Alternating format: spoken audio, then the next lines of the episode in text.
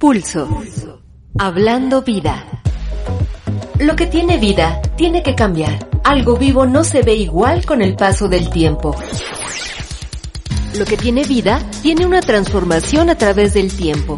Por eso creemos que las iglesias tienen que evolucionar.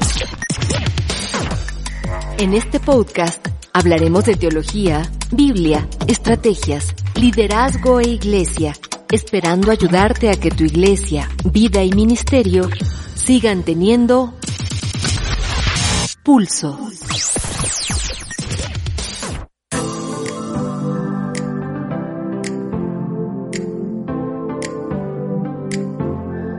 bienvenidos al podcast Pulso, yo soy Antonio Nistal. Gracias por seguir escuchándonos, gracias por compartir nuestro contenido, ha sido de gran ayuda, estamos sorprendidos. Y bueno, ¿qué les cuento? Hoy tenemos una conversación impresionante con uno de mis héroes de la fe, una persona que ha influenciado mi vida en gran manera. Y bueno, pues se trata de mi pastor, el pastor de PIB Satélite donde yo sirvo y donde Dios me ha puesto y se llama Luis Gabriel César, mejor conocido como Gary. Y bueno, ¿qué les cuento? Fue una conversación que se habló de todo, fue una conversación grandiosa. Tocamos temas de liderazgo, de teología, em, de, de, sus experiencias como pastor, que él lleva ya mucho tiempo de pastor. También nos enseñó cómo lidiar con la crítica. Si tú eres líder, seguramente ya te han criticado, así que estoy seguro que te va a ayudar a escuchar lo que nuestro pastor expresa. Y también nos habló un poco acerca de toda la aventura que fue comprar el terreno donde ahora están nuestras instalaciones. Si tú no has visitado nuestra iglesia, Dios nos ha bendecido con unas instalaciones increíbles. Pero cuando empezó la historia, la verdad es que todo fue en fe. Eh, Gary es un hombre de fe. Y, y, a pesar de que muchos le decían, oye, ya en lo que existe eso no va a funcionar, él avanzó porque Dios se lo había pedido. Y bueno, ahora lo que vemos en nuestra iglesia es un milagro. Así que bueno, disfruta esta conversación. Estoy seguro que te va a sorprender y la vas a disfrutar como la disfruté yo.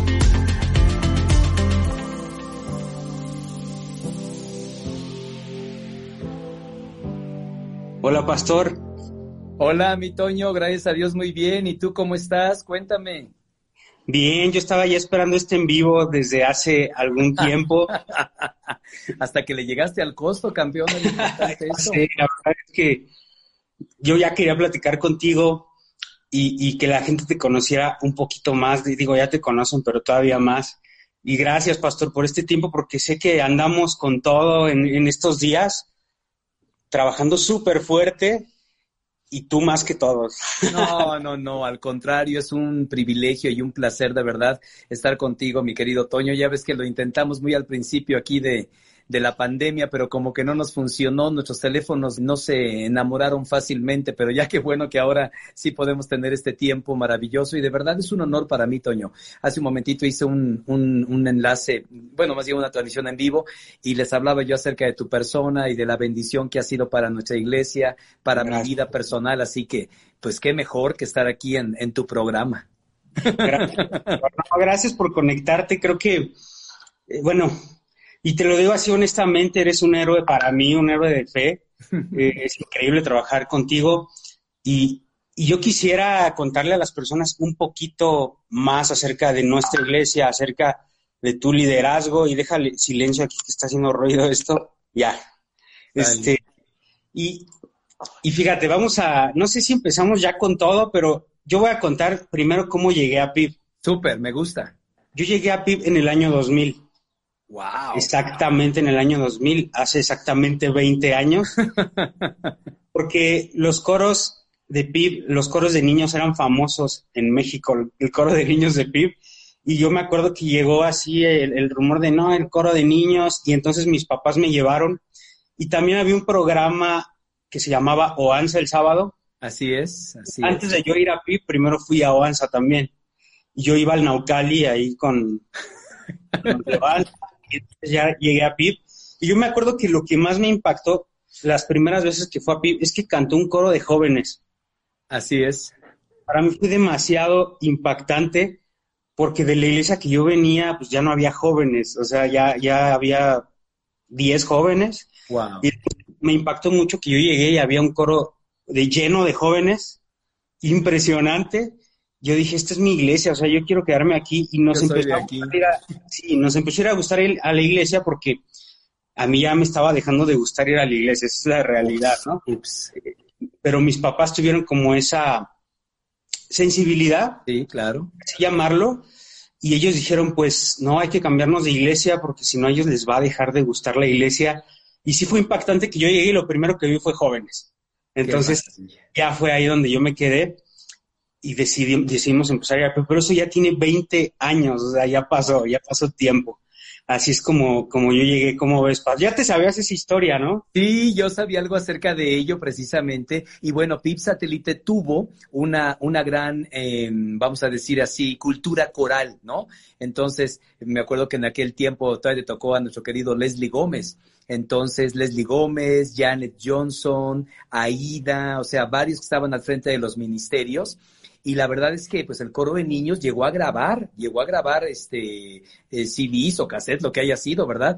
Pero estas cantatas de niños se cantaron en toda América Latina, ¿eh, Toño? O sea, eh, ¿te acuerdas que nos fuimos al Naucali ahí para, para hacer un ensayo, perdón, una presentación en el Felipe Villanueva, me acuerdo, ¿no? Sí. y lo que aprendimos, Toño, en ese tiempo fue eh, cuando tú invitas a un papá o a un adulto a la reunión dominical, digámoslo así, viene con mucha resistencia, ¿no? Ay, ¿qué me van a decir y qué me van a enseñar, etcétera? Sin embargo, aprendimos que los niños bajan la guardia de cualquier viejo bajan la guardia totalmente. Entonces, les decíamos, inviten a sus abuelitos, inviten a sus tíos, a sus parientes. Tengo muy presente que un día venían, tú te acordarás de Billy Barrios, ¿no? Y, estaban, creo que, creo que eran la, los suegros de Billy Barrios. Yo estaba en el, en el vestíbulo y era un concierto de los niños. Y entonces me dice el papá, un, anciano, me dice, venimos al show de nuestra, de nuestra nieta. Risa, porque no era un show, pues era una, era una presentación coral de los niños, ¿no? Pero recibieron a Cristo. Es decir, cuando los niños participan de veras, los adultos bajan la guardia, ¿no? Y la bendición para ti fue que encontraste un lugar donde, donde eh, poder conectarte y esto es una bendición, la verdad. Fue increíble, fue increíble y a partir de ahí empezamos a servir casi luego, luego. Sí, sí, yo lo sé. Y este, y ya bueno, encontramos en PIB nuestra casa ya desde hace 20 años yo quiero hablar de algunos temas bien interesantes contigo. Fíjate que he hablado con líderes que, Dios ha bendecido y que tienen iglesias eh, prósperas y la mayoría, no todos, pero muchos me han dicho las transiciones, o sea, si tú quieres cambiar de una iglesia tradicional a una iglesia contemporánea es imposible. Mejor vete y empieza de cero. empieza algo nuevo.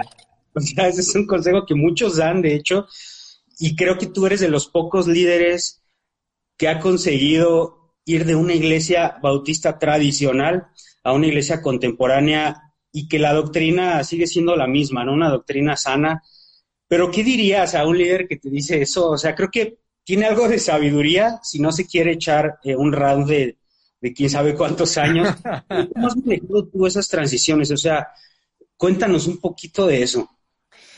Bueno, yo creo que ha sido parte de mi ADN, del mío en lo personal, no estar quieto, y tú lo sabes, ¿no? Entonces, creo que tiene mucho que ver con la personalidad del pastor.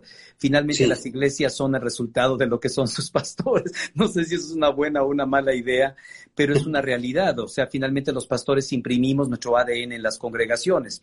Entonces yo recuerdo muy temprano, bueno, de por sí yo tomé el pastorado, Toño, muy joven, y tú lo sabes, eh, me dejaron del pastorado de la iglesia a los 23 años. Entonces lo que hice fue pues tomar la responsabilidad, estuve ahí sirviendo al Señor, no hice ningún cambio, me acuerdo año 86, 87, 88, 89, básicamente pues ningún cambio significativo, eh, seguí la misma línea y es un consejo que yo les podría dar a los pastores, porque regularmente cuando llegamos y queremos hacer cambios, me acuerdo de un pastor que se me acercó y me dijo, a ver, ya intenté hacer todos los cambios que me dijiste, me acuerdo en aquel tiempo, ¿no? Música tradicional por música contemporánea. Acabé con la escuela dominical e inicié los discipulados. Este, ¿qué más? Empecé grupos pequeños, todo aquello, ¿no? Le digo, ¿y en cuánto tiempo? Dice, en un mes, no, no te corrieron antes a ti. Tú no puedes hacer eso. Entonces, un consejo que yo les podría dar, y tú lo sabes, Toño, es vayan con calma. Mira, una iglesia es como una embarcación, digámoslo así, ¿no?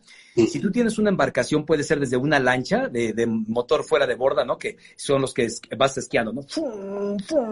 sin ningún problema, ¿no? Puedes hacer maniobras y todo.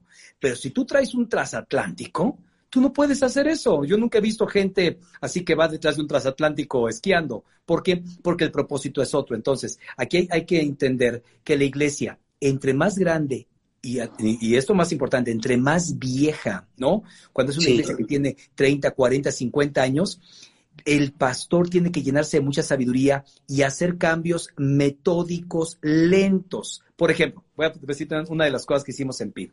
Un día hicimos un concierto, así con toda la orquestación y con toda la intención dejamos la batería ahí, no se tocaba batería en PIB. Entonces la dejamos con toda intención. Entonces, ¿qué hizo la gente? Se acostumbró a ver la, batería ahí, ¿no? Pero fue todo un proceso, o sea, no, no, la quitamos intencionalmente para que la gente la viera y de repente el siguiente domingo se puso ahí a tocar y, ya, ya, así fue, o sea, nadie tuvo ningún problema. Si yo he llegado, de hoy en adelante se toca la batería y el que no esté de acuerdo, no, no, no, pues nunca ha sido así, sino que han sido cambios llenos de, yo diría, mucha sabiduría, pero sobre todo tiempo, Toño, vayan despacio, porque muchas veces los pastores lo que quieren es, a ver, quiero poner mi iglesia como PIB, a ver, por favor, yo tengo 25 años haciendo esto, entonces, aún, Toño, lo de, lo de pulso, ¿no? A lo mejor lo de pulso nos faltó un poquito hacer la tradición un poquito más suave, pero aún así, como la iglesia está acostumbrada a los cambios, finalmente ya lo abrazaron y es parte de nuestra cultura. Pero sería un consejo, tomen tiempo para hacerlo que a mí me sorprendió, yo pensaba que iba a ser más lento lo de pulso. Hubo cambios de verdad rápidos. Em, sin embargo, sí creo que el trabajo de tantos años tuyos de ir transicionando y de ir acostumbrando a la gente al cambio, la verdad es que no hubo tanta resistencia, ¿no? Eh, pero sí fue el trabajo de años pasados y, algo que yo admiro, Pastor, es, eh, tú nos dijiste en alguna reunión de consejo por ejemplo, en Pulso nos ponemos a saltar los jóvenes, tú lo has visto. sí. Y, yo me acuerdo que tú dijiste, no es que a mí me guste saltar, pero lo entiendo, por, yo lo hago por amor a las nuevas generaciones, ¿no? Claro. Y a veces eso es tan impactante y tan fuerte porque también hablando de las transiciones, también resistes un tiempo de transición por amor, o sea, ¿por qué esperarte a lo mejor en un lugar que sabes que va a ser difícil por 30, 35, 40 años los que Dios te ponga, pues porque el llamado o lo primero que Dios nos llama, bueno, si te llamó en ese lugar es, es, es por amor, o sea, esa es la motivación correcta. Yo creo que, y me queda clarísimo que tú amas a la iglesia, tú varias veces nos has dicho, ofrecimientos he tenido de sobra, pero Dios puso mi corazón en PIP satélite y amo a esta comunidad y bueno, has dado la vida, ¿no? O sea, ¿cuántos años ya llevas, pastor? Fíjate que en este mayo, si Dios quiere, el 18 de mayo cumplo 34 años de ser el pastor titular de PIB. Y porque acuérdate que hay una historia de dos años previo. Yo llegué en mayo del 84, yo llegué como pastor de jóvenes, como tú, mi querido Toño. Entonces yo tenía en aquel tiempo 21 años, ¿no? Cuando llegué como pastor de jóvenes. Entonces, bueno, empezamos a trabajar así. Yo me identifico muchísimo contigo, porque empezamos a trabajar, meter nuevas ideas y todo. ¿Sabes para mí que fue clave cuando yo volteo para mí, lo que tú estás haciendo? Acercarte a los jóvenes. O sea, la clave es esa. Los jóvenes lo que necesitan es una relación, ¿no? Entonces me acerqué a ellos, empezó a crecer y a los seis meses nos quedamos sin pastor, Toño, así de un día para otro el pastor pastor eh, en un domingo, así acabando. A ver, no se vayan, quiero platicar con todos ustedes. Bueno, entonces ya estábamos, yo, yo, yo debía ser aparte del liderazgo y yo ni sabía. Y el pastor dijo, ustedes no captan la visión, bla, bla, nos regañó y dijo, yo me voy, ¿no? Qué horror. Entonces el siguiente domingo no teníamos pastor, así fue de un día para otro. Y me aventaron a mí, no por bueno, sino porque era el único. Y Toño, lo que siempre he dicho, y te abro mi corazón, y a los que están escuchando les abro mi corazón. O sea, ni por aquí, así, así, pero ni por aquí, pero ni en el sueño más guajiro, dije yo voy a ser el pastor de Pi, pero, pero, pero jamás, o sea, dije, necesitamos un pastor de verdad, no un baboso como yo, ¿no? Que apenas está empezando el ministerio, ¿no? Pero Dios tenía otros planes. Entonces, finalmente, la iglesia me invita, Estoy recién casado, recién graduado del seminario, una iglesia que se dividió dos veces, por cierto, no, no es para estar hablando más de PIB, pero tuvimos dos divisiones. Entonces, Toño, era la fórmula perfecta para el fracaso. Y hubo personas que me aman y que se fueron de la iglesia y luego regresaron y me dijeron, nos vamos porque te amamos, esto no va a funcionar, van a acabar con tu ministerio pues sí existe ese riesgo. Y mira la historia, Toño. Pero entonces una historia no es una historia de éxito mía, ¿no? Sino fue la gracia del Señor que agarró un baboso ahí que no tenía ni idea y lo empezó a capacitar y a entrenar y empezaron los cambios y las transiciones. Y si algo caracteriza a PIB, es cambio, es transición. Entonces, pero sabes lo más maravilloso de todo, no es cambiar por cambiar, Toño. Eso es importante, porque luego los pasos, sí, vamos a cambiar y vamos a cambiar la escenografía. A ver, espérame. Tiene que haber un propósito en cada cambio. Primeramente, qué es lo que quieres lograr y luego qué vas a hacer para lograr ese cambio. Pero siempre, ah, por ejemplo, pulso. Queremos eh, formar la iglesia de mis hijos y de mi nieta y de mis nietos y de todos los que vayan a venir. Ese fue el problema. No es, ay, queremos hacer una reunión como la que hace la iglesia fulana de tal. No, no, no, no, no, no, no, no, no. estaríamos equivocados porque seríamos una copia barata. Sino en realidad, ¿cómo podemos mitigar una necesidad y era importante y lo hicimos, mi Toño querido. Y gracias por haber impulsado todo eso. No, gracias por la oportunidad, que de hecho algo que he aprendido de ti es impulsar a otros, o sea, impulsar a otros, pero al 100%. Yo me pongo a pensar y, y voy a ser muy honesto, ¿no? Tú ya me has dejado predicar en la iglesia principal, donde, bueno, van alrededor de 2.500 personas cada domingo y yo si me pongo, o sea, si me pongo a pensar, yo digo, a ti te llevó 30 años construir esa plataforma. y aunque yo he sido, o sea, he, sido constante sirviendo en la iglesia, no me ha costado lo que a ti te costó. 30 años de tu vida, ¿no? Y, de repente es como vas, Toño, o sea, y, claro. y, darle la, como esa plataforma a otros habla de que tienes clarísimo que la iglesia es de Dios. ¿No? Por supuesto, por supuesto. Eh, y eso me encanta, yo, yo aprendo eso y trato de, replicarlo. Nos has enseñado a no ser líderes inseguros, que, yo, tenemos varios jóvenes súper talentosos en el equipo y que predican muy bien y que digo, si pasa alguien y predica mejor que yo, pues qué bueno. Gloria a Dios, de eso se trata. Exacto, entonces, ¿qué, ¿qué, hablarías a lo mejor a los pastores que están teniendo miedo de impulsar a otros? Eh, por, por, esa cuestión de, temor. Y, algo que tú has dicho mucho, si tú no empiezas a impulsar a otros, tu ministerio se va a acabar cuando ya no estés, ¿no? Por supuesto que es triste, pero es la historia de muchas iglesias que amamos, que hemos tratado de apoyar, Toño, y tú lo sabes, pero pastores que se fueron apagando por la edad, como me va a pasar a mí, nos va a pasar a todos, ¿no? Se fueron apagando, pero no hubo quien lo sucediera. Mira, Toño, yo, mm, y tú conoces mi corazón al respecto, y ahora lo abro para toda la gente. Eh, hay en el ministerio hay mucho riesgo, hay mucho riesgo. Entonces, hay dos maneras de hacer el ministerio. Hacerlo a la segura, hacerlo a la segura es nunca compartas, nunca entrenes a otros, nunca capacites. Es, es el dicho eh, del mundo, ¿no? Que dice, si quieres que salga bien, hazlo tú mismo. Y muchos fuimos formados así. ¿eh? Entonces, oye, a ver, viene un tiempo de, de predicar la palabra. ¿Quién puede predicar mejor las siete palabras? Yo. ¿Por qué? Porque tengo casi 40 años predicando, ¿no? Eso, eso es jugar a la segura. Entonces, muchos pastores lo que están haciendo es jugar a la segura, porque piensan que el ministerio es de ellos, pero el ministerio no es de ellos, el ministerio es de... Yo descanso siempre, me levanto en la mañana y digo, ay, gracias que la iglesia no es mía, porque me voy a dar un balazo yo, ¿no? La iglesia es tuya, Señor, es tu obra. Entonces, puedes ir por la otra parte, Toño, que es la parte del riesgo del riesgo. Y liderazgo es asumir riesgos. O sea, abrir pulso fue un riesgo, abrir campus fue un riesgo, llamar en el año 92 a mi primer staff de tiempo completo, Toño. Tenía yo 26 años, 27 años, y llamo al primer staff. Con trabajo en ese tiempo la iglesia me sostenía a mí y de repente se me ocurre traer a cinco personas que me estén ayudando y cinco personas del, del carácter de Leslie Gómez y de puro señorón, ¿no? Que pudieron haberme opacado y acabando. ¿Era un riesgo? Era un riesgo. Abrir misiones es un riesgo. Enviar una misionera a la India es un riesgo. Todo es riesgo. Entonces, queremos como, como jugar a, lo seguro, pero dice que, que, es de los violentos el reino.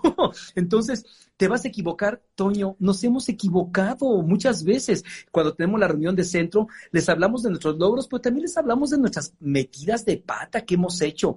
Pero yo animaría a los pastores de verdad.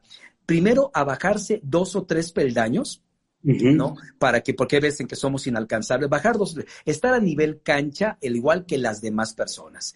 Empezar a compartir el ministerio. Mira, cuando alguien comparte el ministerio hay que hacer varias cosas, Toño. Número uno, tienes que identificar a las personas correctas. Dos, ya que las identificaste, tienes que probarlas, ¿no?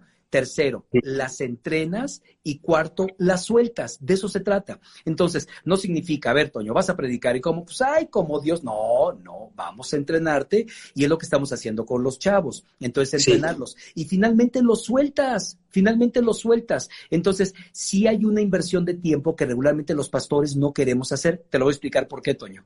Porque yo soy el que aconseja, el que enseña, el que ministra a la iglesia, el que va a hospitales, el que está en cada, en cada culto fúnebre. Yo así lo fui.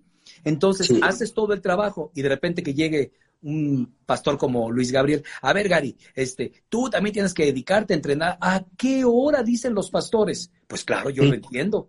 Tú sabes, mi ministerio, eh, pues ahora está compartido. O sea, ahorita me acaba de llegar el dato, mi querido Toñito.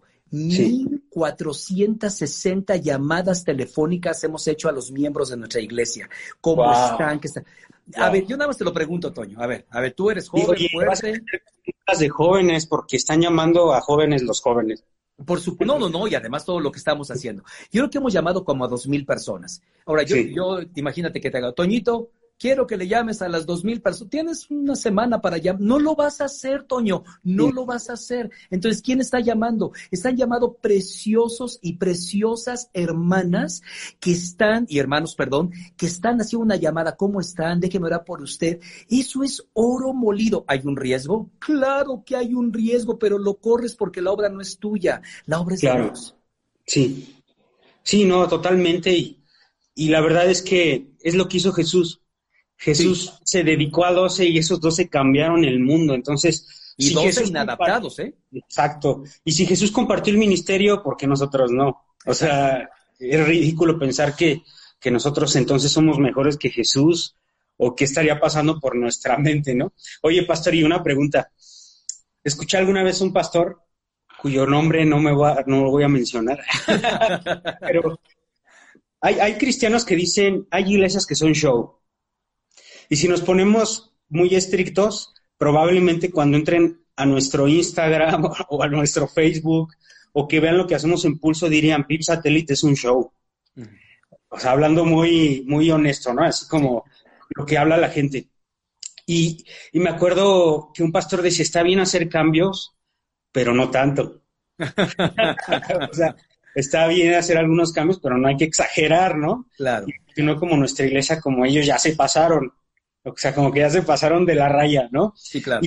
pero también yo quería decirte hasta dónde podemos llegar, pero sobre todo que, que, tú expliques qué es lo que nos mueve, porque algo que yo experimenté, y tú sabes esta historia, es que cuando estuvimos en Querétaro hablábamos el por qué, con gente que llevaba 30, 40, 50 años en iglesias tradicionales, y cuando entendían el por qué se sumaban. Entonces, ¿Por qué? ¿Por qué hacer cambios? ¿Por qué hacer a veces algo que parece locura eh, si lo comparamos con las formas antiguas? Y, yo quiero aclarar que estoy hablando de puras formas, no estoy hablando de doctrina, ¿no? Es otro tema y esa es otra cosa. Pero yo quisiera que le contaras a la gente por qué hacemos cambios y constantemente más cambios. y sinceramente yo quiero decirle a las personas, las generaciones cambian cada vez más rápido. Por, lo tanto, la iglesia tiene que hacer cambios más rápidos eh, cada día, ¿no? Entonces, ¿qué, nos dirías de eso, pastor? No hay crecimiento sin cambios, no hay cambios sin dolor y no hay dolor sin pérdidas. Entonces los cambios están intrínsecamente relacionados con la, el mover de Dios. Toño, una iglesia que no cambia es infiel. Una iglesia que no cambia es infiel. No estamos hablando de la doctrina. O sea, eh, yo llevo, eh, eh, lo bueno es que algún hermano por ahí empezó a grabar mis sermones en el 88, 87. Pueden agarrar todos, son más de tres mil sermones, pueden agarrarlos todos y que aquí sí, pastor, chafeaste, aquí ya estuviste enseñando humanismo puro y ya se te patinó el cerebro, ¿no? Sí las canas que tengo es precisamente de buscar el rostro de Dios para siempre llevar un mensaje bíblico que transforme a las personas. Eso no está en tela de duda. Pero déjame contarte, Toño, una historia y contarles a nuestros amigos que nos están viendo, gracias de verdad de todo corazón por unirse. Pero hay una historia en el Antiguo Testamento que nos, eh, nos sirve como base para hacer lo que estamos haciendo. Es precisamente la historia de cuando David fue ungido como rey sobre Israel. Tú recordarás, Dios había desechado a Saúl, Samuel está llorando como Magdalena porque está extrañando a Saúl y lo amaba mucho. Y un día llega Dios y dice, ¿hasta cuándo vas a estar llorando por este tipo? Ya, lo he desechado. Prepara tus cosas y ve a la casa de Isaí y ahí te voy a decir quién va a ser el futuro rey. Entonces le mandó un WhatsApp, me imagino, o algo le mandó ahí a Isaí, ¿verdad? Llego a tu casa. Entonces al otro día llegó Isaí y, y, quiero imaginar, son de esas cosas que la Biblia no dice, pero quiero imaginar la conversación de Isaí y de su esposa, ¿no? En la noche, oye, que mañana viene, que tú quién crees vieja, ¿no? Pues yo creo que este, no viejo, yo creo que este, y cada uno empezó. Pero la cosa es que cuando llega Samuel, es muy interesante porque llega y los pusieron en orden de, de en orden de aparición desde el mayor hasta, bueno, y el menor tú lo sabes, David, pues se fue a cuidar las ovejas, ¿no? Entonces David ni aparecía en la escena. Entonces, en el momento en que entra eh, Samuel, dice que se le quedó viendo a Eliab y así dijo, seguro este es el ungido del Señor. Lo vio pelado, grandote, fuerte, era parte del ejército de, de Saúl, un hombre de guerra, experimentado daba toda la pinta de que él iba a ser el rey de Israel. De hecho, tú recordarás que Saúl era un hombre muy alto. Dicen que cuando estaba todo el ejército, no, como Goliat, ¿verdad? Pero cuando estaba todo el ejército peleando, la cabeza de Saúl sobrepasaba. Entonces tenían un, un, estereotipo de un tipo grande, fuerte, pues alguien como debe ser rey, ¿no? Tanto que también se va con, perdón la expresión, se va con la finta también este Samuel, dice seguramente, y entonces Dios le dice, tranquilo, no te dejes impresionar ni por su apariencia ni por su estatura, porque yo lo he rechazado. Y entonces va con el siguiente, va con el siguiente, va con el siguiente, va con el siguiente, hasta que llega con, y, y pregunta, ¿qué no hay otros muchachos acá? Sí, hay un muchacho que está cuidando, pues tráiganlo. Y ya llega David y viene la unción.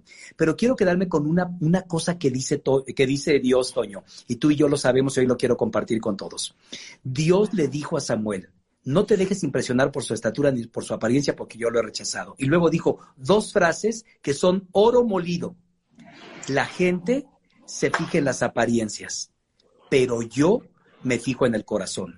Todos los sermones que he escuchado de este versículo hacen un gran énfasis en la segunda frase, porque de hecho es la frase más fuerte, ¿no? Dios se fija en el corazón, claro. Sí, Pero de igual importancia, dijo Dios, la gente se fija en las apariencias. Entonces, es lo que muchos pastores y líderes no han captado, mi Toño. Yo he llegado a iglesias y lo digo con todo respeto. A ver, voy a ir a predicar, voy a entrar al baño. No, mejor me aguanto, mejor me aguanto. El baño está invivible. Yo me quedo pensando de verdad, ¿esa gente ama a Dios, ¿eh, Toño? porque le falta algunos pastores me están, ama a Dios. Y si, y si Dios les, les, dijera, da la vida, dan la vida. Y tienen buena doctrina. No estoy hablando nada de eso, pero sus baños son invivibles. Entonces, yo no voy a invitar, perdón que lo diga, a mi vecino.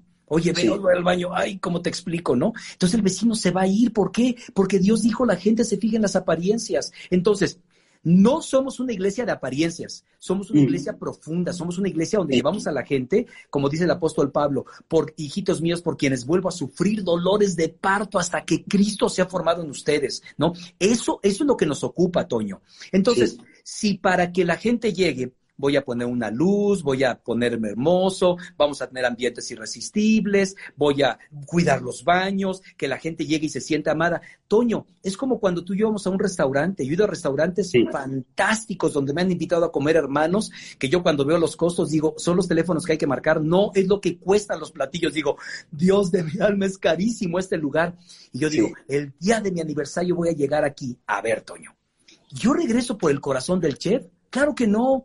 Regreso por el ambiente, porque estaba mm. rico, porque estaba bonito, y ahora que cumpla 35 años de vida matrimonial, voy a llevar a mi esposa aunque me endrogue. Bueno, no estoy recomendando que se endroguen, ¿verdad? Pero lo mm. quiero hacer. ¿Por qué? Porque, porque es un lugar agradable y además se come bien. Bueno, eso mismo sucede con las iglesias. Tienen buen alimento, porque tienen buen alimento, conocen la doctrina, pero los ambientes, nadie quiere ir. Entonces, ahí te va.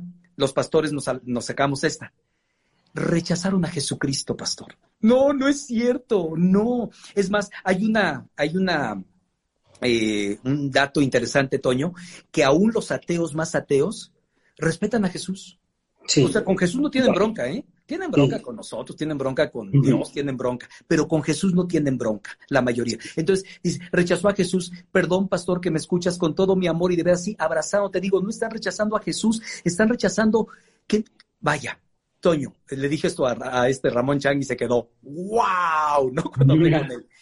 Yo quiero que la gente sepa que yo sé que están ahí, ¿sí? ¿sí? Yo quiero que la gente sepa que yo sé que están ahí, porque hay muchas reuniones, no hacemos nada por los nuevos, el programa gira en torno a nosotros, no, no gira en torno a las personas, ¿no? Entonces, cuando la gente dice, wow, y el pastor se tomó la libertad de explicar bien el asunto de David, que yo ni sabía de este chaval y todo, wow, y me dieron un bosquejo donde aparece la lectura porque yo ni Biblia, te, wow, y hay un lugar acabando la reunión eso no es, no es este vanidad. Amamos a la gente, Toño, y queremos que conozcan de Jesús. Y eso es, hablando de pulso, eso es lo que motiva pulso. O sea, ¿por qué hacer cosas diferentes? Porque queremos alcanzar gente diferente, ¿no? Y tenemos historias increíbles en lo largo de nuestra historia, pero pensando en pulso, eh, hay historias de jóvenes que no, iban a la iglesia. Y no iban a ir si no hubiéramos hecho algo así o sea, porque hay gente ay, ¿por qué? Luego sacamos pelotas gigantes, tú lo has visto, Pato. claro. Tenemos que pulirlo porque una pelota la otra vez le dio a, alguien en la cabeza.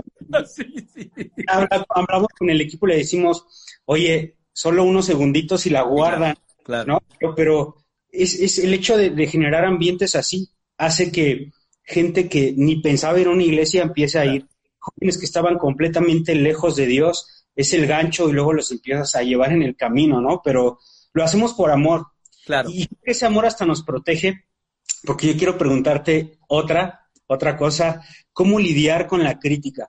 Fíjate que cuando arranca pulso, yo pensaba que yo ya era bueno lidiando con la crítica. pero me di cuenta que no era tan bueno, ¿no? Porque me llegaban tantos comentarios, hubo un tiempo nada más, no fue mucho tiempo, pero sí hubo un par de semanas que llegaban comentarios y comentarios y comentarios y yo, y, y yo según no me iba a afectar, pero tengo que reconocer que me afectó, pastor. Entonces, ¿cómo tú has aprendido a lidiar con la crítica? Porque em, la verdad es que llegan críticas y, de todos lados, ¿no? Por ejemplo, esto que, esto que pusieron aquí en comentario, que dicen que cuando se cambiaron de iglesia le dijeron, ve a todas las iglesias menos a Pip Satélite, ¿no? ¿cómo, lidiar con eso? ¿Cómo lidiar con la crítica? cómo, cómo lidiar con las personas que no están de acuerdo eh, o que incluso hay, hay ocasiones que hasta inventan cosas, ¿no? Yo, yo me acuerdo, voy a tomarme la libertad de contarlo, porque confianza, pero me acuerdo mucho que estaba platicando con un misionero que no sabía que yo iba a PIP Satélite ni que trabajaba en PIP. Entonces empieza, no, es que ese tal pastor Luis Gabriel ya tiene un Ferrari. Ah, qué buena cosa. yo, y yo me acuerdo que le dije a, le dije a, Benji, le escribí a Benji, tu, tu hijo menor. Le dije, oye, Benji, ¿cómo que ya tienen un Ferrari y no me has invitado a subirme? Pero obviamente eso es, e, eso es un invento total, ¿no? Entonces, ¿cómo lidiar con, con, con primero con la murmuración y, ya los inventos? La otra con la crítica, a lo mejor de que si ponen luces, y no ponen luces, si ponen humo, si no ponen humo, eh, eh, o al revés, si cantan himnos y no cantan himnos, o sea, ¿cómo lidiar con eso? Bueno, tienes que recordar que el ministerio está formado por personas que están en el proceso.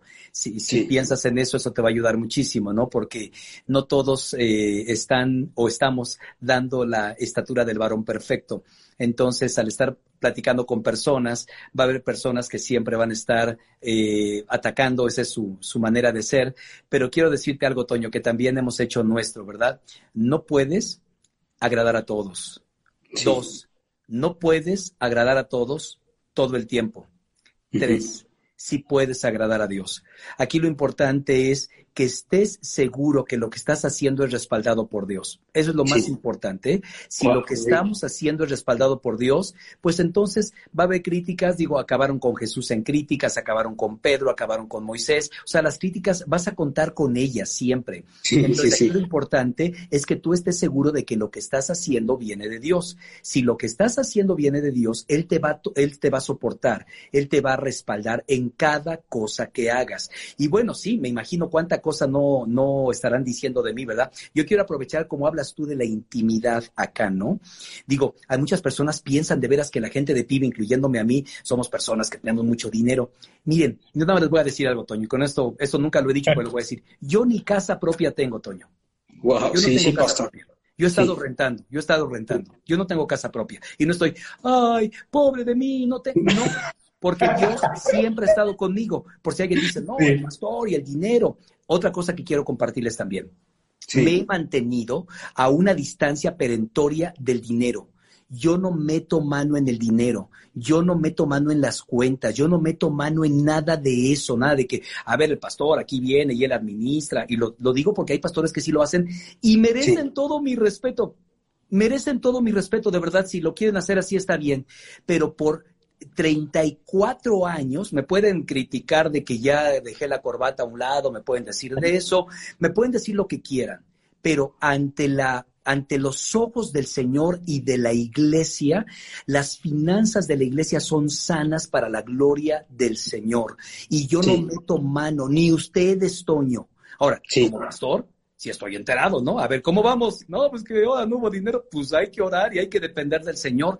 Pero es una cosa muy diferente a que yo tenga injerencia en los gastos de la iglesia. De hecho, hay gente que llega, pastor, ay, este, ayúdeme, interceda por mí. Leo, pues tú primero intercede por mí, ¿no? Porque yo tengo un, un salario como el tuyo, Toño, ¿no? Y la iglesia me sostiene y he de decirlo, me sostiene dignamente, pero yo no soy una persona próspera ninguna. Soy próspero porque tengo al Señor en mi corazón y porque Él nunca me ha dejado. Luego la gente dice, ay, pastor, es que viajas tanto. Pues me invitan y me exprimen cada vez que voy, Toño, te consta. Lo hago porque amo la iglesia de Cristo y llego y puedo ser de bendición. Entonces, si viajo es porque, bueno, y no están para saberlo ni yo para contarlo, pero algunos viajes donde he ido me cuesta a mí, Toño.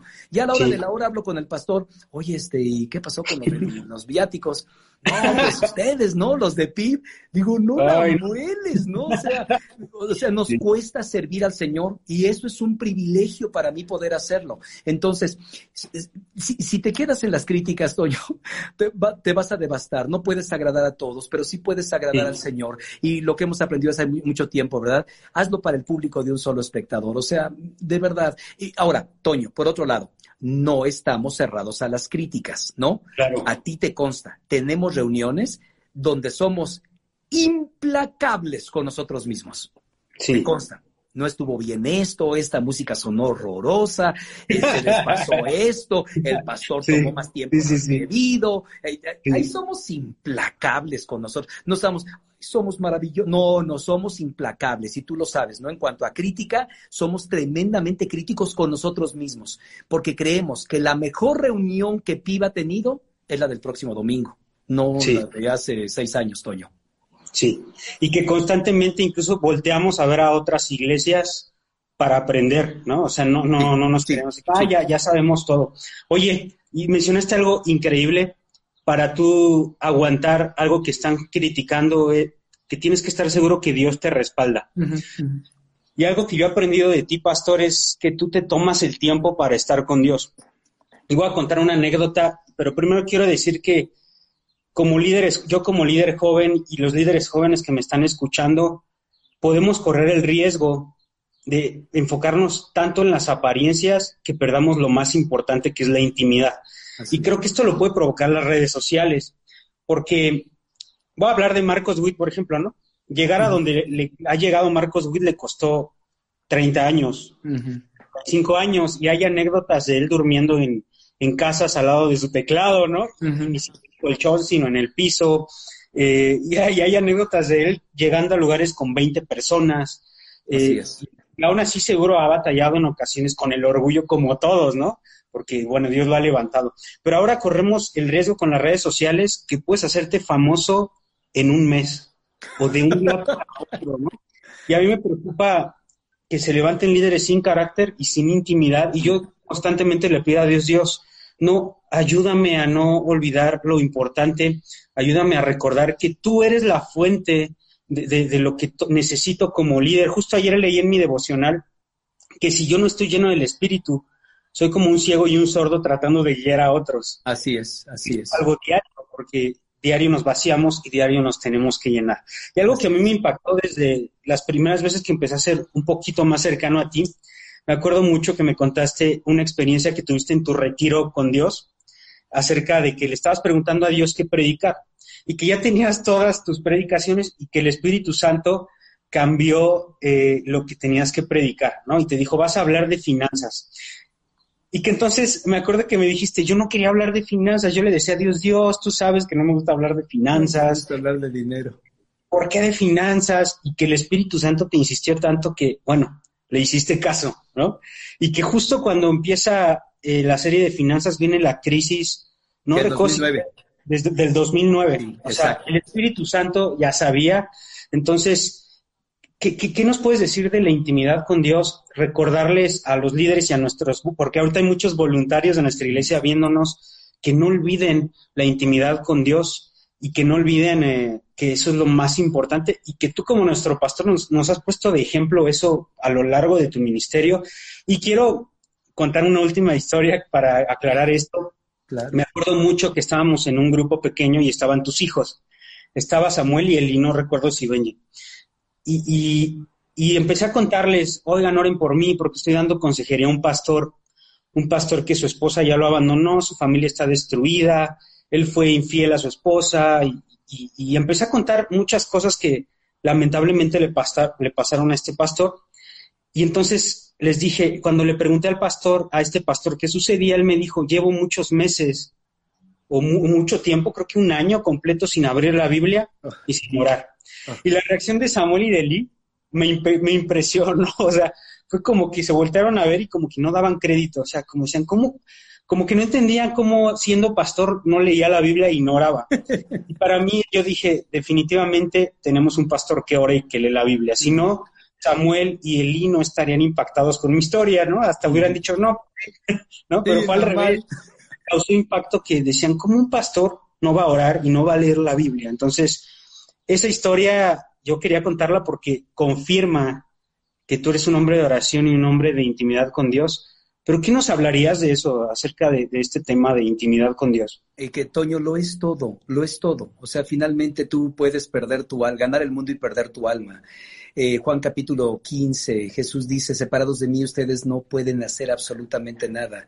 Lo es todo, o sea, eh, déjame poner un ejemplo que a lo mejor me lo has escuchado y a lo mejor personas que me lo han escuchado, pero déjame explicarte cómo funciona. Imagínate que el ministerio, voy a usar aquí este anillo, que pues, es un anillo de casado, entonces no tiene ningún brillante, ni diamante, ni nada, pero imagínate que cuando tú te, te ibas a casar con, con María, me imagino que hiciste un sacrificio para comprar un anillito, ¿no? Y de ahí un brillantito, alguna cosita ahí, porque todos hacemos eso, ¿no? Entonces, imagínate la siguiente historia. Un joven se quiere casar, invierte todo el dinero que tiene, todo, y va y compra un diamante, ¿sí? Y ahí tiene un diamante, un diamante en bruto, un diamante precioso, costosísimo. Vamos a imaginar, cuesta 100 mil dólares el diamante.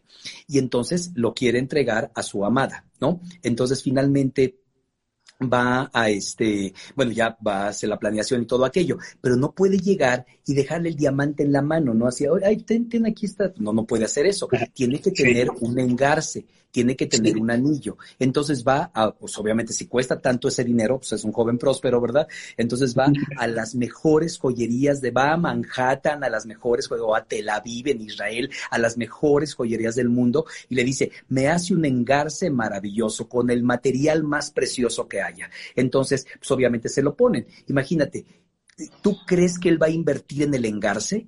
Claro que sí. ¿Tú crees que va a usar el material más duro, más fuerte, más confiable? Claro que sí lo va a usar. ¿Por qué? Porque va a agarrar, lo que hace el engarce es que agarra el diamante, ¿no? Así, lo agarra. Y aunque la muchacha esté enojada y dé un golpe ahí, no se va a salir el diamante del engarce, porque sería terrible que el engarce fuera de mala calidad. ¿Qué pasó, mi amor? No, no, se perdió, no supe, creo que venía yo en el metro y se cayó. Te mueres, Toño, te mueres. Sí, sí, sí. Este ejemplo, úsalo de la siguiente manera. El, diamante es tu llamado. El diamante es tu relación con Dios. El, el, diamante es tu ministerio. El engarce es el carácter, Toño. Si no tienes el carácter, vas a perder lo más valioso. Entonces, por eso desde hace muchos años, y yo me acuerdo un día hablé con los diáconos, imagínate, tenemos diáconos, y les dije, oigan, me voy a tomar una semana para ir a a tener un tiempo a solas con el Señor, ¿no? Y me acuerdo de algunos, ¿qué? ¿Qué? ¿Son vacaciones o qué? la menor tómenlo como vacaciones. Yo lo que necesito es aislarme e irme con Dios una temporada, por lo menos una semana. Miren, y, y, no es que estoy inventando nada, yo les dije, si Jesús siendo el Hijo de Dios tomaba tiempo para estar prolongado tiempo con su padre. De hecho, estoy, estoy eh, haciendo un análisis, Toño, te lo dejo ahí nada más porque yo creo que voy a predicar un día acerca de ello. Tú recuerdas las tentaciones de Jesús, ¿no? Jesús está en las tentaciones y de repente le dijo, todo esto te daré si postrado me adorares. Entonces él dice, a ver, lo que tienes a ti te ha sido dado, etcétera, etcétera, y tú no tentarás al Señor tu Dios. Y pensamos que esa es la única tentación con respecto al ofrecimiento de darle poder, pero si, si observas el ministerio de Jesús, Toño, cada rato Satanás lo tentó de la misma manera. Te pueden hacer rey, te pueden ayudar, puedes ser famoso. Y vemos cómo el ministerio de Jesús creció, creció, creció, toda la gente lo amaba y de repente él empieza a hablar de la verdadera realidad del reino y se ve en picada. ¿Por qué? Porque él rechazó esta tentación. Entonces, si Jesús, siendo el Hijo de Dios, tomaba tiempo para aislarse y estar con el Padre Toño, ¿quién, ¿quiénes somos tú y yo? Bueno, por lo menos yo, un miserable que necesita del Señor. Entonces hablé con, con los diáconos y bueno, ya me fui mi tiempo personal, ¿no? ¿Qué, te tomaste? Me decían, ¿Qué, te hiciste? ¿No? Y pasaron seis meses, ocho meses, y el mismo que me dijo que si eran de vacaciones, me dijo, Pastor, ¿y cuándo te nos vuelves a ir? ¿No? Como diciendo, ya vete más seguido, ¿no? Entonces, para mí lo es todo. Y, yo les digo a los pastores, a lo mejor no pueden aislarse una semana, a lo mejor es muy complicado. Tómense una mañana y váyanse al Naucali, con su Biblia y con su cuaderno de notas y con sus rodillas peladas. Dependan del Señor. Entonces, lo es todo, Toño. En el momento en que te separas, todo lo que has hecho se puede venir para abajo. Entonces la intimidad con Dios no es, no es una posibilidad, e, es, es la única manera de sostener el ministerio. Y creo que es un mensaje pertinente para estos tiempos difíciles, porque a lo mejor hay gente que nos escucha y que no son pastores, pero creo que la intimidad es lo que te sostiene en la crisis, te sostiene a lo mejor en tu negocio que no va muy bien por la situación o, o en tu temor la intimidad con Dios es lo que te puede sostener en medio de esta crisis y creo que es algo que tenemos que recordar. Eh, yo, si yo pudiera mandarle un mensaje a la gente y creo que estarías de acuerdo conmigo, es que aprovechen este tiempo para fortalecer su relación con Dios. Y sabes, lo que venga, vamos a estar bien porque tienes una relación fuerte y profunda con Dios. Y además cuando esto termine, estos, estos días difíciles, pues no vamos a salir iguales, vamos a salir mejor que como entramos. Y a mí me emociona pensar el producto terminado con la iglesia y con mi vida y con la vida de los hijos de Dios después de esta cuarentena. Entonces, em, aprendamos, todos los que son de PIB y los que no también, aprendamos eso de nuestro pastor. Eh, la intimidad eh, es clave, es clave y es lo más importante. Y bueno, hay que practicarlo. Y sabes que, Toño, siempre va a haber presiones en el ministerio porque uno confunde eh, relación con Dios con ministerio, ¿no? Entonces alguien, pues el pastor, a ver, ¿qué hace? Prepara un sermón, ¿no? Es, lee, estudia. Habló con la hermana Chonita que está enferma y para dar una palabra de aliento. Luego fue al hospital y visitó al hermano. Entonces, pues el, el, pastor está en las cosas de Dios, ¿no? Es tan mm. engañoso es tan engañoso porque tú puedes estar como un profesionista en las cosas de Dios, pero no con la pasión que realmente te puede permanecer, puede hacerte permanecer firme. Entonces, eh, no, no exactamente estar haciendo la obra de Dios es la comunión con Dios. Son dos cosas completamente diferentes, Toño. Claro. El día que tú empieces a hacer la obra de Dios sin tener una comunión con Él, se nota, la gente lo percibe. Y además, ¿sabes qué? Viene un desgaste muy fuerte porque lo estás haciendo en tus fuerzas, en tu carne. Y ya, ya empiezas a fallar y lo que hoy fue ya no es, ya no es. Entonces, sí, que el Señor, estoy de acuerdo contigo, fomentar este tiempo. De acuerdo cuando Jesús hizo sus primeros milagros, eh, en la noche muy temprano por la mañana él se levantó y oró y cuando ellos regresaron Perdón, cuando en la mañana se levantaron muy temprano, había mucha gente que ya venía a ver a Jesús. Tú recordarás, es Marcos, creo que es capítulo 2 o 3. Es el principio del ministerio de Jesús y hay mucha gente ya formada, ¿no? Y están buscando a Jesús y Jesús no aparecía en escena. Entonces, hoy, ¿dónde está? Y finalmente, eh, pues habló, viene Jesús, ¿no? Y venía de orar, ¿no? Y entonces casi lo regaña, ¿no? Oye, ¿dónde andabas? Sí, hay un montón de gente aquí esperándote, ¿no? Para que lo sanes. Y Jesús voltea y les dice, ¿y quién les dijo que yo soy el curandero del pueblo? No, bueno, no les dijo así, pero sí les dijo así. Yo no vine aquí a estar, yo vine a proclamar el reino, establecer el reino de Dios. Él vio sus prioridades. Alguien dirá, pero ¿cómo Jesús? Había gente enferma, Toño, ahí, formada desde la madrugada. Sí, pero él iba a entrenar a su iglesia para que nosotros nos encargáramos de eso. Entonces, Jesús nunca permitió que la intimidad que él tenía con el Padre fuera violada por nadie, ni siquiera por el ministerio, Toño. Sí, wow, increíble, pastor. Increíble, gracias por este mensaje, este recordatorio de ir a, lo más importante. Dice la Biblia, separados de mí nada pueden hacer.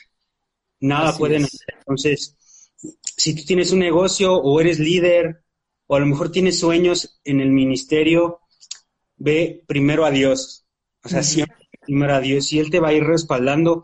Y, y, ya para terminar, pastor, quisiera que nos contaras algún milagro de provisión porque en estos tiempos difíciles creo que, se necesitan. Puede ser desde la construcción de PIB, o sea, yo cuando veo las instalaciones de nuestra iglesia, hay pocas así en México, son contadas, y, estoy seguro que hay algún milagro de provisión ahí, o, si quieres de otro tema, pero eh, algo de provisión de parte de Dios para las personas que a lo mejor han estado ansiosas y que se, a lo mejor tienen miedo entonces, no sé, que nos quisieras contar algo así. Y a las personas, un buen ejercicio es que ellos recuerden solitos algún milagro de provisión de parte de Dios en el pasado, porque Dios va a seguir haciendo ese tipo de milagros en estos días, ¿no?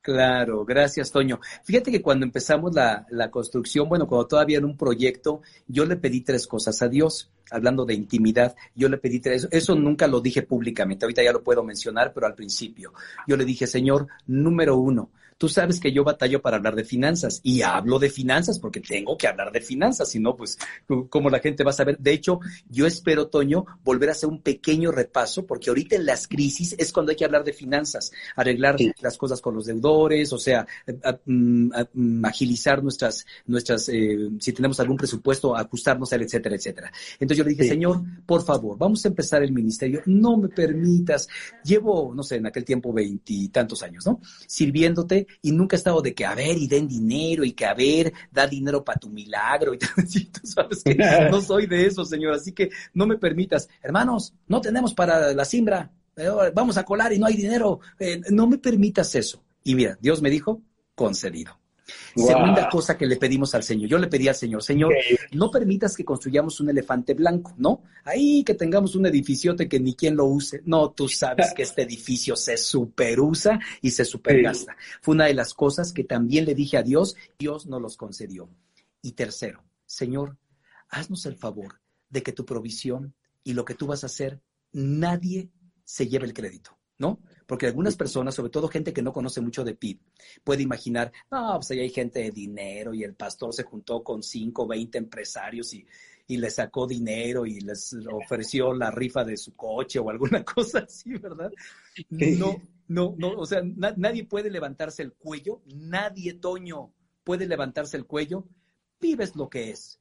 Gracias a mis... Nadie, desde mujeres que dejaron en mis manos, Toño, así, aretes. Me decían, pastor, aquí están los, aretes, no tengo dinero, ¿no? Y entonces pues, esos aretes pues, se los dimos a los joyeros, oigan, pues conviértanlo en dinero, ¿no? Para la construcción. Hermanos que decían, no tengo dinero, pero ahí va un camión de cemento, pastor, ¿no? Y un hermano, pues ahí te van 50 tablarrocas y ahí te van. Fue el esfuerzo de Dios. Yo puedo ver la bendición de Dios, Toño. O sea, nadie puede, nadie, nadie. Y, mira, cuando yo ya no esté y tú estés, y estés así bastante acabado, ¿verdad? Te vas a decir, a mí el pastor me dijo, nadie se puede quedar con el crédito. Así que en la familia fulana de nadie absolutamente. Todos dimos. Fíjate, usábamos la siguiente, la siguiente frase. Igual cantidad de sacrificio, no mm. igual cantidad de dinero, ¿sí? Igual cantidad de sacrificio. Entonces, a lo mejor, la familia César Olvera, hicimos una promesa delante de Dios. Me acuerdo cuando hablé con Aida, le digo, amor, tenemos dos años para dar este dinero. Y nada más se me quedó viendo, y de dónde va a salir el dinero, pues Dios nos los va a tener que dar. No, no, no fue de que, ay, de mis cuentas. No, no, no, no teníamos ese dinero. Y a lo mejor, no sé, Toño, tú y María tienen que dar en base, no, es, no es dar parejo, vamos a decir, todos tenemos que dar 20 mil pesos. Y dices, Toño, ¿de dónde yo voy a sacar 20 mil pesos? Y hay personas que dicen 20 mil pesos con la mano en la cintura. Entonces, no era la misma cantidad de dinero pero sí la misma cantidad de sacrificio. Y sabes, Dios nos dio lo que tenemos hasta el día de hoy. Y la gloria es para Él, ¿no? Así no tenemos allá, y lo digo con todo el respeto, ¿no? Pero he ido a iglesias en Estados Unidos, estas bancas fueron donadas por fulano de tal, estas sillas fueron donadas por fulano de tal. Yo me acuerdo, Toño, cuando íbamos a, comprar, no este terreno, sino otro terreno, era de judíos, era de judíos. Entonces me acuerdo que me acerqué con él y digo, está muy caro su terreno. Y me acuerdo llamaba Abraham, pues no me acuerdo cómo se llamaba. No, me dice, ustedes los cristianos son los que tienen el dinero. Le digo, no, los de la lana son ustedes, los judíos, estábamos ahí discutiendo. Y me dice, chécate esto, eh, Toño, me dice, este, mire, pastor, yo le voy a dar un consejo. A ver, dígamelo, ¿no? Me dice, nosotros cuando vamos a construir acá una, una sinagoga o vamos a construir algún, algún salón o algo, vamos con la gente. A ver, este, Abraham, necesito 100 mil dólares para construir y el salón va a llevar tu nombre. Y entonces Abraham oh. suelta los 100 mil dólares y entonces ya construye. Y sí, ahí está el salón Abraham, ¿no?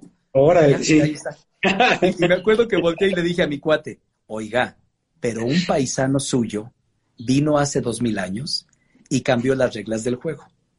Wow. Ese paisano suyo dijo, no sepa tu derecha lo que hace tu izquierda. Y me dice, no, pues sí, pues no, sí, entonces está muy, está muy difícil así. Digo, no lo vamos a hacer, ¿no? Ahorita queremos, queremos cambiar las sillas, ¿no? Entonces, a ver, ¿de dónde vamos a sacar para las sillas? Pues, a ver, digo, pues cada uno compremos una, ¿no? O dos o tres, y habrá hermanos que pueden comprar las mil y tantas sillas que necesitamos. Pero la idea es que todos demos. Entonces, la gloria es para Dios y nosotros como sus siervos, nada más, Toño. Wow, qué increíble historia me emociona. A mí no me tocó estar en el consejo cuando pasaba todo eso, pero yo creo que fue demasiado emocionante ir viendo e-, esos milagros y que siguen pasando porque todavía no termina este sueño. Eh, ¿y, qué les dirías a los pastores que están soñando y que a lo mejor siguen pensando, no, es que seguro ahí tienen dinero y yo no tengo ese dinero? O a lo mejor, y nosotros a, a la vez a lo mejor pensamos en Hilson, ¿no? Que tiene Sí, ellos sí tienen dinero y cuando vas con los líderes de Hillsong te dicen, es fe, nunca tenemos el dinero así, nosotros tampoco. Entonces, ¿qué le dirías a esos pastores que a lo mejor no se han animado? Y no hablo de construcción, ¿eh? Porque Dios te tiene que confirmar, yo creo, muy fuerte si tienes que construir algo o no. Y creo que es un proceso y, todo eso. Yo hablo de, por ejemplo, la iglesia virtual, eh, que a lo mejor no se han animado a hacer nada porque dicen es que no tengo los recursos. Eh, tú tienes una frase que es haz lo mejor con lo que tienes, ¿no? Pero no sé si va a ir por ahí tu consejo, pero ¿qué les dirías para darles ánimo? Ah, algo muy importante, mi querido Toño. Cuando Dios te guía, Dios te provee. ¿Sí? Aquí este es el principio. Eh, la pregunta correcta que hacemos los pastores, yo me incluyo, es, ¿tenemos los recursos para, ¿no? O sea, para pulso, para redes, para mandar una misionera, para sostener o apoyar misioneros en todos los continentes del mundo. Tenemos los recursos, entonces volteo al de administración, que tú conoces, ¿verdad? Y, lo amamos entrañablemente mm, y nada más me hace, no, porque es una pregunta incorrecta. La pregunta correcta no es si tenemos los recursos. La pregunta correcta es, ¿lo que vamos a hacer es la voluntad de Dios? ¿Has orado? ¿Has ayunado? ¿Has buscado tu rostro? ¿Has sufrido lo suficiente? Sí, pastor. Me quema esto. Dale, dale. Dios va a suplir el dinero, las personas, las redes, los recursos, la sabiduría, todo. La pregunta no es si tiene los recursos, nunca somos iglesias, por favor, ¿no? No tenemos los recursos, pero tenemos el llamado de Dios. Entonces los pastores, en lugar de estar viendo, ay, voy a hablar con el hermano fulano, me engano, que nos cooperemos aquí entre todos y a ver cómo le hacemos. No, no. Lo primero que tiene que hacer el pastor es, lo que estoy haciendo es algo que Dios me está viendo que haga, está confirmado, está confirmado por el liderazgo, sí, denle, hermanos, ahora sí denle, porque entonces Dios va a proveer. Si estás esperando tener el recurso, pues nosotros estaríamos en lo más verdes ahí esperando algún día a ver si algún alma caritativa nos da unos cuantos milloncitos de dólares para, para poder construir. Sí, totalmente. Y volvemos al punto intimidad. O sea, Así primero que Dios te confirme algo y luego avanza con toda tu fuerza y con sabiduría.